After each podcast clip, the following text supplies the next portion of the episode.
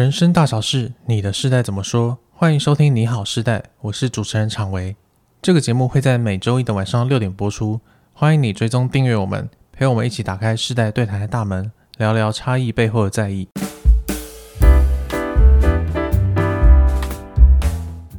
Hello，大家好，我是常维。今天要跟你聊的话题是：你会兼职好几份工作吗？你会在正职之外再找一份工作来做，来增加自己的收入，或是当自己的兴趣吗？那今天为了聊这个话题呢，我找了两位语坛人。第一位是怡璇，Hello，大家好，我是怡璇。那第二位是燕婷，Hello，大家好，我是燕婷。好，那在节目开始之前呢，要先跟跟大家说一个好消息哦，那就是起点文化有自己的 APP 了，而且我们的 APP 最近做了播放器的优化功能，现在你只要快进或是退后十秒，你都可以用我们的 APP。很快的就做到这件事情，让你不会错过任何的内容。就算你突然恍神了，想要回去听前一段，你也可以马上按快呃退后十秒的功能，然后让你可以回到上一段的内容。所以邀请大家现在就下载我们起点文化的 APP。那你记得要打启动的启，让你在收听节目还有课程的时候呢，想要有更舒服、更划顺的体验哦。好，那今天会想聊兼职这个话题呢，是因为我发现就是大家认知的年轻一辈，就是我们所谓的 Z 时代。都是只想躺平不想工作的一群年轻人，年轻人 对。然后最近呢，我看到了一篇报道，我发现就是有一个人力银行调查，他就说，诶，其实有百分之四十六的 Z 世代都是很愿意兼职的。那这个兼职可能就是斜杠，或是在正职之外找一份工作。然后我就蛮意外的，因为里面有一半以上的人呢是想要赚更多的钱的。嗯，这好像跟大家认知的躺平不太一样。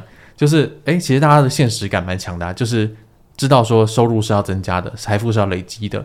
那我自己也想到，我有两位朋友的案例也是这样。就我有个朋友，呃，知道他朋友 A 好了，他的正职呢是线上的英文家教，可是他在下班之后，他会去当串流平台的那种影视字幕的英文翻译。哦、嗯，对，所以他其实是有两份工作的。嗯、那我的另外一份另另外一位朋友就更特别了，他的正职是工程师。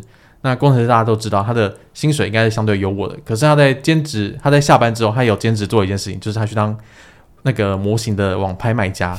对，他就是会定期去台北地下街扫货。这个好有趣啊！对，去找他的公适合的公仔或者适合周边来卖。嗯，那我觉得这两个朋友都非常有趣，就是他们听起来一个是为了赚钱，然后一个是为了兴趣。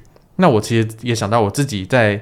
进入起点之前，我也兼职过非常多份工作。就是我当时候在当编剧的时候呢，我还去接了呃外面的公家机关的那种应征手册的编辑，嗯、然后当时候也是做了蛮辛苦的，对。但是呃，你说当手册编辑是我的兴趣吗？我觉得好像也不能这么说，它比较像是真的是为了钱而工作。嗯，对。所以我就自己感觉啦，就是好像以前大部分的职业啊，他们在进入一个公司之后，那个公司给的薪水都会相对的稳定。我会感觉大家的兼职是为了兴趣，但是现在我会觉得说，好像我们的薪水真的是赶不上通膨的物价，我们的兼职好像真的是为了赚钱，我们要一直去做很多份工作才能领到我们认为可以活下去的收入，所以我就觉得，嗯，好像很多人的确对现在正职的薪水不满意，然后才会去做兼职。可是我也担心，如果我自己现在还是这样的话，我会不会本末倒置？就是我是不是其实应该去找一个薪水高一点的正职，不要把自己操得那么累？不要让自己就是去什么节外生枝，对，所以我想先问燕婷，你觉得我们到底该追求更高薪水的正职，还是要努力做兼职呢？OK，好，这也是一个蛮有趣的议题哦。不过，那常维一开始讲这个这个议题的前提，其实我是蛮持保留态度的哦，就是你说现在这个世代，他兼职真的都是为了赚钱嘛？嗯，对，因为我看我爸妈那个年代，其实他们也是有很多兼职是为了赚钱，他不是为了兴趣，哦，所以如果没有数据的话，其实我。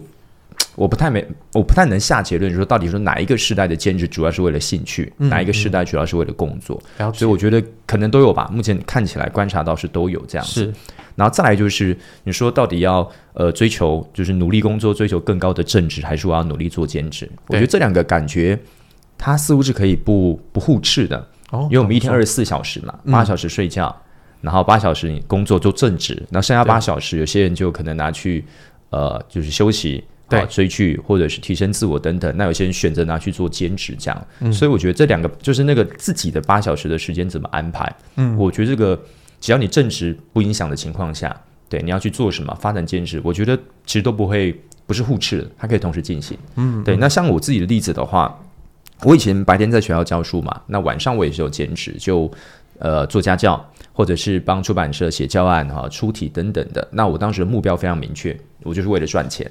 哦，对，因为你学校老师的薪水有一个天花板，是对你。正常上班八个小时，你回家之后你花更多的时间，其实你薪水不会更多。嗯，对，因为它不是业务性质的工作嘛，是不是看你的业绩来决定薪水的，它是固定的。所以这个情况下，我正职投入再多时间都一样，我必须靠兼职去赚钱。了解。所以我目的很明显，就赚钱。嗯，那我老婆的话，我老婆她之前是在广告公司上班，然后她晚上有兼职就做网拍。但他网拍，他不是为了赚钱，他完全是兴趣哦。嗯、等于他在广告公司有学到一些东西，好，比如说我们下广告啊、写文案，他想说，诶，那就来试试看，好，做兴趣这样，就没想到后来他副业越做越好，那甚至他就直接把正职辞掉了，就开公司专门在做他电商这样子。哇，好厉害哦！对对，所以我觉得这两个是他其实没有互斥，就是正职跟兼职是不互斥的。对，而且你们还一个体现了一个是为了赚钱，一个是为了兴趣。对对对，就跟你一开举的那两个例子是一样。哦，那宜轩你会怎么觉得？你会觉得？呃，只做一个正职就好，还是要我们多做一份兼职呢？嗯，我自己刚刚听厂维在描述的时候，我会比较有感的是关于那个本末倒置的议题，因为我自己也经历过一段，就是在职涯上摸索这种感觉。是对，比如说我那时候刚做服务业的时候，那时候我的服务业是我的正职嘛，所以它就是我的本。嗯嗯嗯，可是如果我那时候想要去弄剧本的话，它就会变成我的墨。嗯哦，对，所以我觉得在那个关口下，如果我用现在的自己回看我当年的自己的话，我那时候非常非常的挣扎跟摇摆，是因为我真的没有搞清楚哪一个是本，哪一个是墨。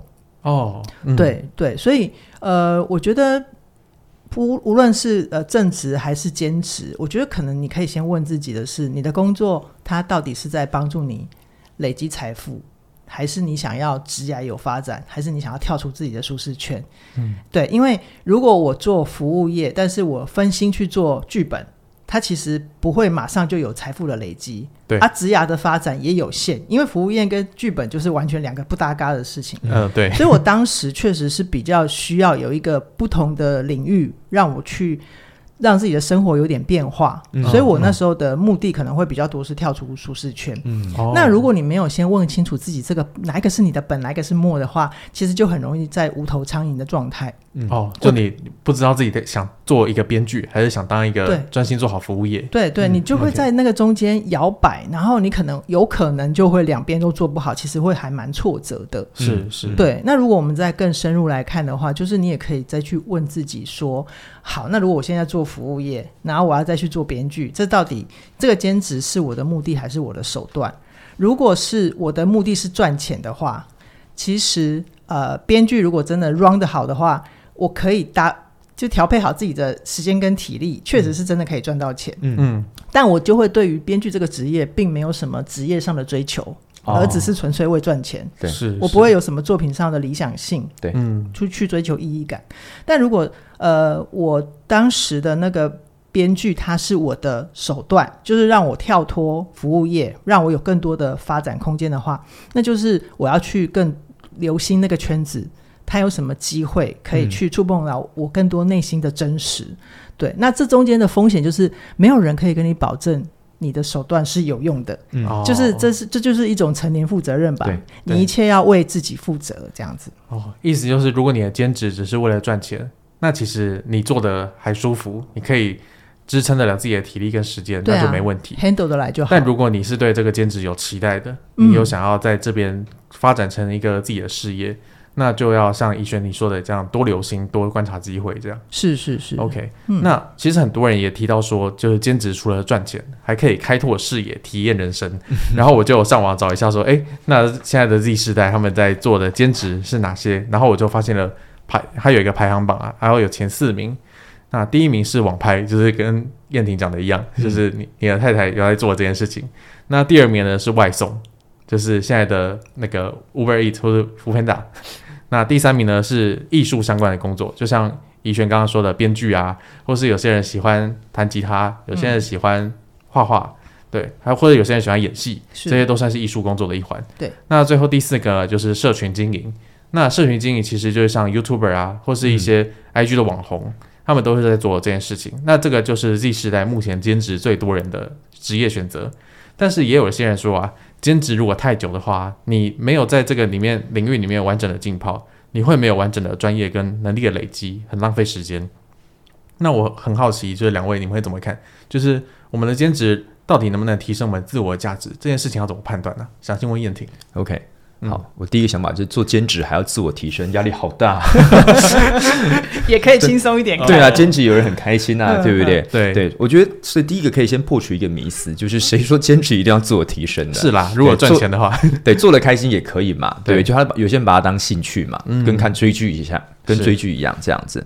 对，那而且对有些人来讲，他兼职的目的非常明显，就是他是为了赚钱。对，他可能为一个短期目标，比如说我要在三五年之内。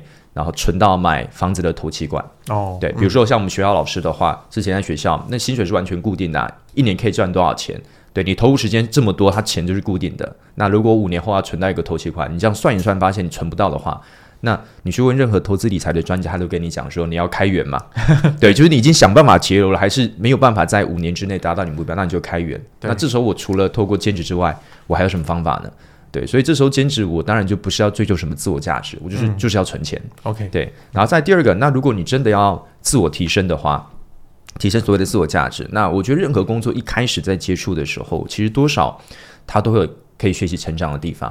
比如说刚才有提到像那个送外送的，对，或者开计程车的这样子，对，其实有我知道有一些送外送或是开计程车的人，他后来就把他自己的故事，把他的人生经历写成是写成书。对，或者甚至就成为一个小小的网红这样子，对，对，吸引了很多人的关注。对，所以我觉得任何的工作一开始你在接触，一定可以学到东西。哦，还有像我老婆，我老婆她在做网拍的时候，那这个过程她会学到很多她原本工作没有的能力，比如说她她要去国外找一些 CP 值比较高的货。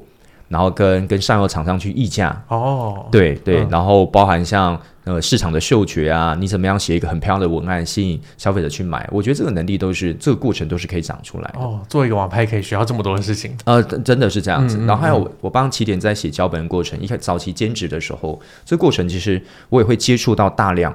我以前不太会去看的书，这样像以前心理学书，其实我看的相对来讲没这么多。嗯，然后我可能叫他写一个脚本、一个题目的时候，我就要去读大量相关主题的书，这样，然后练文字能力。这个过程虽然也是兼职，但我学学到了很多，自己也在成长，这样子。嗯嗯，嗯，对。然后在第三个就是，呃，我之前。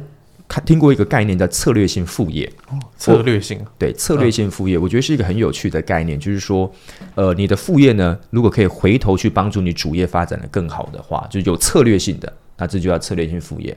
比如说一开始常维刚才提到，像你朋友。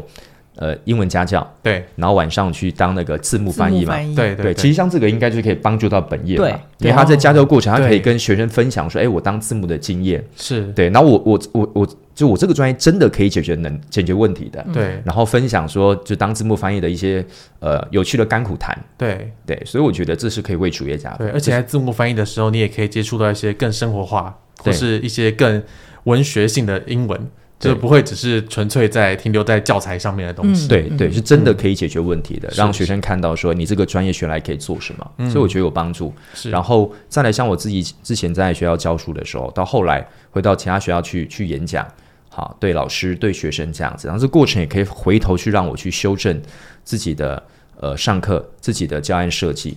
对，或是帮出版社写一些文章的时候，其实我觉得对回头对教学都是有帮助的。哦，所以我觉得这就是一种策略性副业的思维。是，所以像这样的兼职，其实就是可以回头去帮我们的正职做更多的加分。对，然后我甚至听起来有一种这个兼职好像也可以成为某一个正职的出口，就是如果我们哪天真的想要转换我们的生涯的时候，嗯，这个也是一个我们的口袋名单嘛。对对对，对，没错，多一个选择机会。是，那以轩你会怎么看？就是这件事情呢？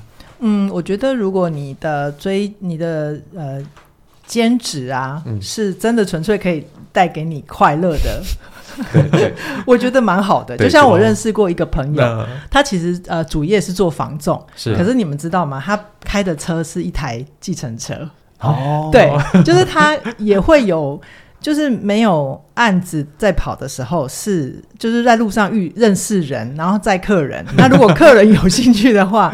直接再去看房，对对对对，它有点像、一种策略性副业呢。它也是策略性，欸、对，它也是策略性副业。嗯、对，那我觉得如果有一些朋友啊，真的是对自己比较期待比较高，然后对自己的发展希望有一些有规律的前进的话，嗯，我觉得就是可以有一个三个面向来检核点，就是看看自己能不能在呃这些面向上帮自己做一些理清啦。是，我觉得这第一个面向就叫做你在你在做兼职的时候，你可以想想看你有没有具体的成果，就是在时间轴上有没有具体的成果，就除了钱之外的吗？对，对，什么样叫做具体的成果？对，比如说我当时在做服务业的时候，如果我要兼职编剧。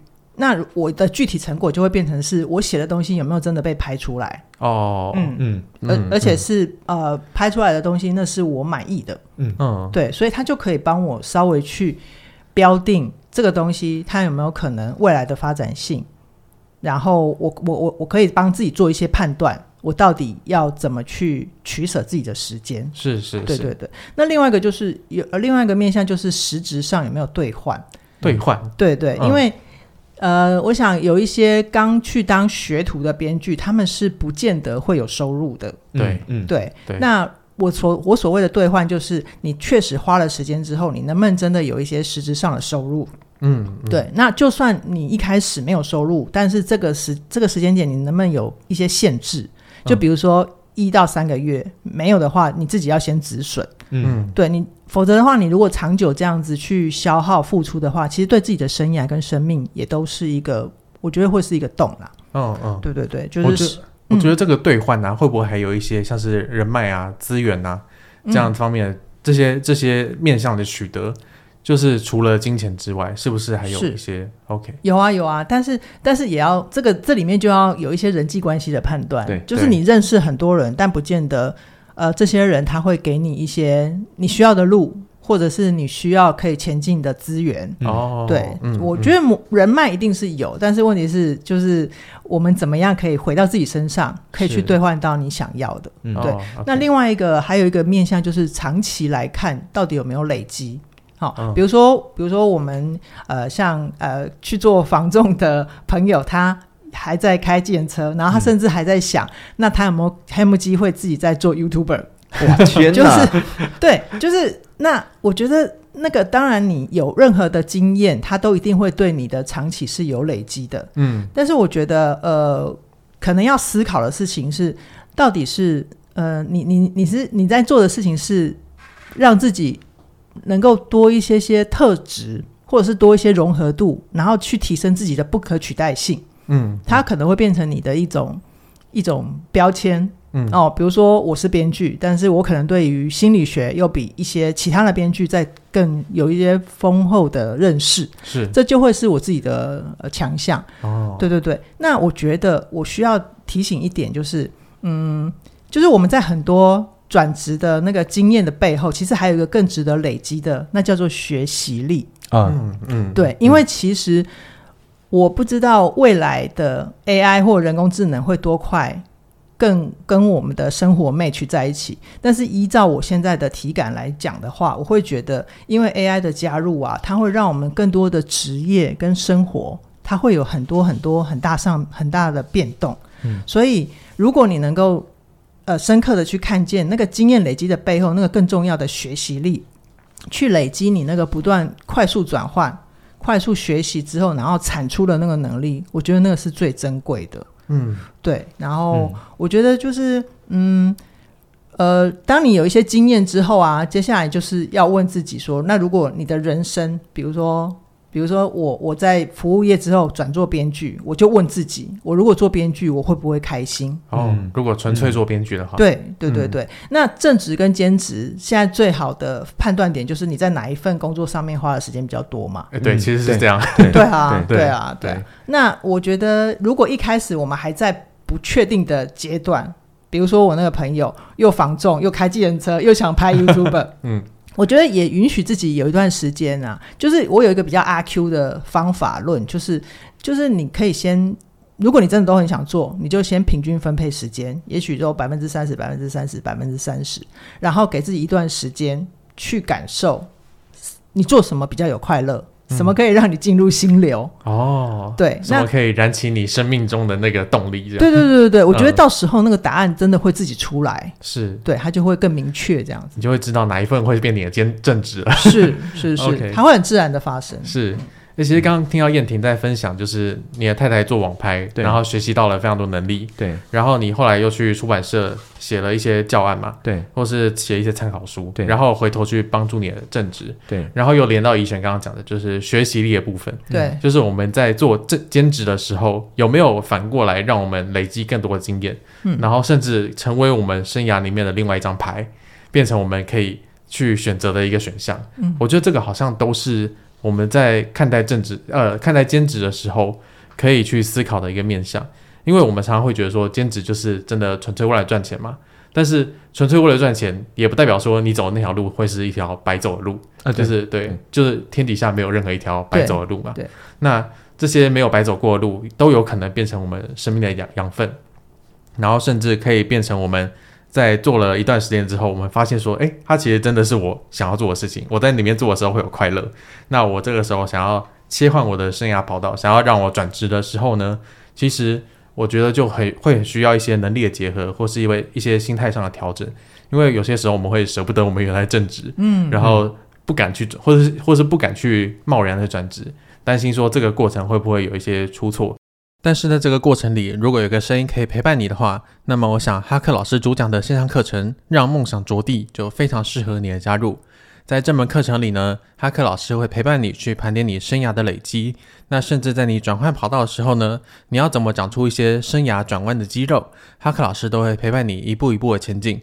所以很鼓励大家现在都加入《让梦想着地》。因为目前呢，我们官网的原价是四八九九，那现在你加入就有优惠价二七八八，这个优惠就只有到三月一号，所以很鼓励大家一定要把握机会，手刀加入哦。好，那今天世代节目就聊到这边了，期待下周一的晚上六点再跟你聊有趣的话题喽，拜拜。拜拜